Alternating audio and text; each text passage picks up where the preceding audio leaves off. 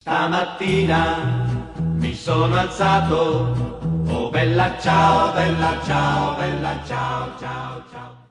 Bem-vindos ao nosso QG, ensaios do mundo contemporâneo diretamente para você. Aqui quem fala é Felipe Lui e hoje eu estou acompanhado da Tainá e da Acidália. E hoje falaremos sobre a fragilidade da democracia liberal nos tempos das redes sociais. Nos últimos anos, políticos que reproduzem discursos de ódio e falas antidemocráticas ganharam, além de seus mandatos, uma base de apoio, principalmente através das redes sociais, bastante forte ao redor do planeta. Donald Trump, Jair Bolsonaro e a recém-eleita ao parlamento italiano Giorgia Meloni representam nova ascensão e consolidação de ideias fascistas que fragilizam a democracia em seus respectivos países. O autor e cientista político alemão Yasha Monk descreve conceitos de democracia liberal em sua obra O Povo contra a Democracia e os Desafios do Populismo.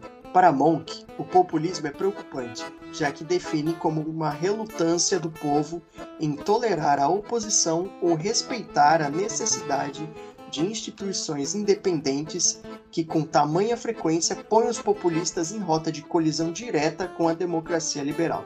O autor alemão cita o populismo como o principal responsável pela desintegração democrática e que a democracia possui conteúdos que ele denomina como iliberais. Ele parte de três pressupostos, sendo eles o primeiro onde a democracia seria um conjunto de instituições eleitorais com poder de lei que traduz as opiniões do povo em políticas públicas. A segunda, caminhando por essa perspectiva, as instituições liberais efetivamente protegem o Estado de Direito e garantem os direitos individuais, como a liberdade de expressão, de religião, de imprensa e de associação, para todos os seus cidadãos, incluindo as minorias étnicas e religiosas. Por fim, a terceira é definida através da união das duas características mencionadas anteriormente. Democracia liberal é simplesmente um sistema político ao mesmo tempo liberal e democrático um sistema que tanto protege os direitos individuais como traduz a opinião popular em políticas públicas. Porém, o que é visto com a ascensão da extrema-direita no planeta desde 2016 é a fragilidade do liberalismo que agoniza no mundo político, uma vez que a tolerância e pluralismo são colocados em xeque. Ele afirma que o liberalismo e a democracia andam colados, mas que essa cola está rapidamente perdendo a aderência e criando formas de regime à democracia iliberal, ou democracia sem direitos, e o liberalismo antidemocrático, ou direitos sem democracia. A ascensão de Donald Trump ao poder através de meios democráticos foi apenas o pontapé dessa onda da extrema-direita. Países como Itália e Brasil seguiram por esse mesmo caminho, elegendo pessoas antidemocráticas. As características são as mesmas: líderes populistas que apresentam soluções rasas e vazias para problemas sérios, e, devido à falta de confiança da população em seus políticos experientes, essa tática acaba por funcionar. Com as redes sociais, essas pessoas conquistaram ainda mais espaço. Antes, devido à necessidade de uma relação de confiança entre os meios de comunicação tradicionais e seus patrocinadores, pessoas com discursos agressivos acabavam recebendo menos destaque. Em contrapartida, hoje as redes sociais servem como reduto para influenciadores que compartilham fake news ou teorias de conspiração. A falta de uma legislação que proteja o ambiente virtual é nítida. Trump, em sua eleição em 2016, utilizou as redes sociais, em especial o Facebook, para realizar disparos propícios a atingir massas sensíveis. O caso Cambridge Analytica, fundamental para a vitória do então candidato republicano, tomou grandes proporções. A empresa britânica de mineração e análise de dados, fundada em 2013, fornecia serviços para partidos políticos que desejavam alterar o comportamento do público, tendo a capacidade de analisar dados globais e combiná-los com a ciência de comportamentos para a identificação de personalidades para que pudessem atingi-las com anúncios em plataformas, como o Facebook. Para o CEO da Cambridge Analytica, Alexandre Nix, o intuito da fundação foi de resolver o vácuo republicano que parecia ter sido instaurado após a derrota de Mitt Romney para o Barack Obama, em 2012. Segundo Nix, o engajamento digital democrata parecia inalcançável para os republicanos. A Cambridge Analytica foi contratada pela campanha de Trump. O método utilizado foi chamado de Projeto Alamo e foram pagos um milhão diários para anúncios no Facebook e o vazamento de dados de 87 milhões de pessoas. A partir da análise comportamental e da captação dos dados pessoais dos usuários da rede de Mark Zuckerberg, foi possível direcionar para qual público cada anúncio seria direcionado. Projeto Alamo se mostrou eficaz na campanha difamatória com Hillary Clinton. Eram direcionados anúncios para os indecisos no intuito de não os fazer votar. Além disso, inúmeras falas da candidata democrata foram tiradas do contexto, onde ela supostamente teria dito que afro-americanos eram super predadores e que Bill Clinton, marido de Hillary, era um predador sexual. Essas falas foram disparadas para afro-americanos e mulheres brancas, respectivamente. Já para pessoas que detestavam conteúdo sobre terrorismo, mensagens sobre a falta de proteção das divisas americanas e que Donald Trump resolveria o problema. Com o pânico instaurado, o candidato do Partido Republicano levou a eleição. Em 2018, usuários acusaram o Facebook de violar regras de privacidade, fornecendo dados para outras empresas, incluindo a Cambridge Analytica. O dono, Mark Zuckerberg, foi condenado a pagar uma multa de 5 bilhões, já a Cambridge Analytica decretou falência em 2018 após exposição do caso e queda massiva nos negócios. No caso brasileiro, Jair Bolsonaro utilizou das redes sociais para disseminação em massa de fake news. Utilizando robôs que enviaram centenas de mensagens por segundo, o até então candidato da República, influenciado pelo sucesso de Trump nos Estados Unidos, passou a divulgar mentiras sobre seu principal adversário na campanha de 2018, Fernando Haddad. A informação falsa que mais circulou e chamou a atenção foi sobre a distribuição de artigos de sex shop para crianças, coisa que nunca aconteceu. Já durante a pandemia, quando Bolsonaro já era presidente da República, ele utilizou-se novamente do mesmo mecanismo para se posicionar contra o isolamento social e até mesmo sobre a vacina. Isso resultou em quase 700 mil brasileiros perdendo suas vidas. Mas esses foram apenas alguns exemplos de vezes que Bolsonaro usou as redes sociais para disseminação de mentiras e fatos distorcidos. Seu governo foi marcado por diversos casos parecidos. O resultado disso podemos perceber agora. A história se repete.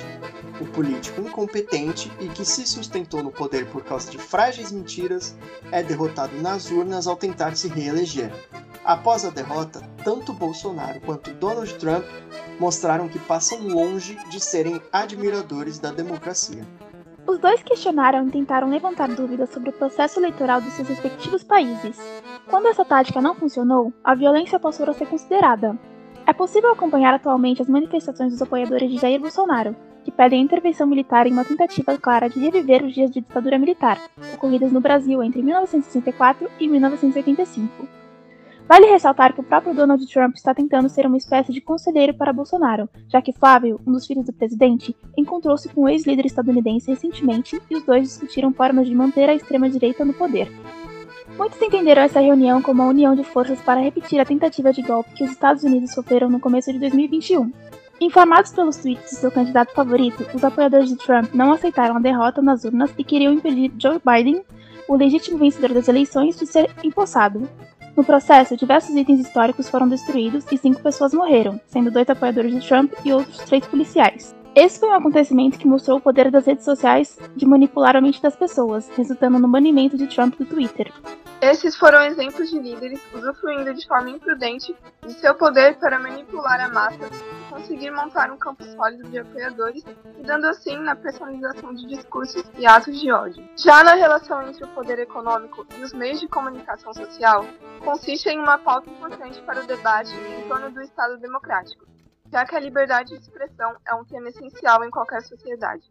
Um dos meios de comunicação mais conhecidos e polêmicos é a rede social Twitter, comprada esse ano por Elon Musk. Logo que assumiu, demitiu vários integrantes de cargo alto da empresa, causando a preocupação dos colaboradores e patrocinadores da plataforma. Tendo em vista as divergências atuais sobre a interpretação da liberdade de expressão dentro da rede social, este deverá ser o ponto de grande impacto para sua gestão. Então, a busca de regras para criar conteúdos criminosos nas redes sociais é um dos problemas mais inadiáveis e deveria guiar o debate público.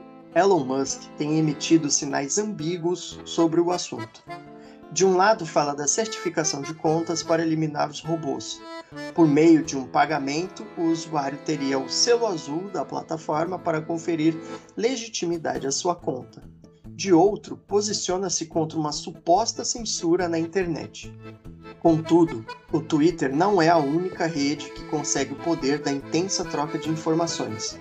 O Instagram, Facebook e TikTok também transmitem e nelas podem conter informações insuficientes, onde enfraquecem demais a notícia, da mesma forma que distorcem as informações, adulterando a verdade e induzindo o indivíduo ao engano. A atuação desses meios de comunicação não costuma ser neutra. Sobre a temática, o jurista Manuel Gonçalves Ferreira Filho diz: os que o controlam, os que a fazem, são humanos, têm interesses, predileções que, por um lado, influenciam a sua visão das coisas e, por outro, os levam a torcer os fatos no sentido que serve a esses interesses ou predileções.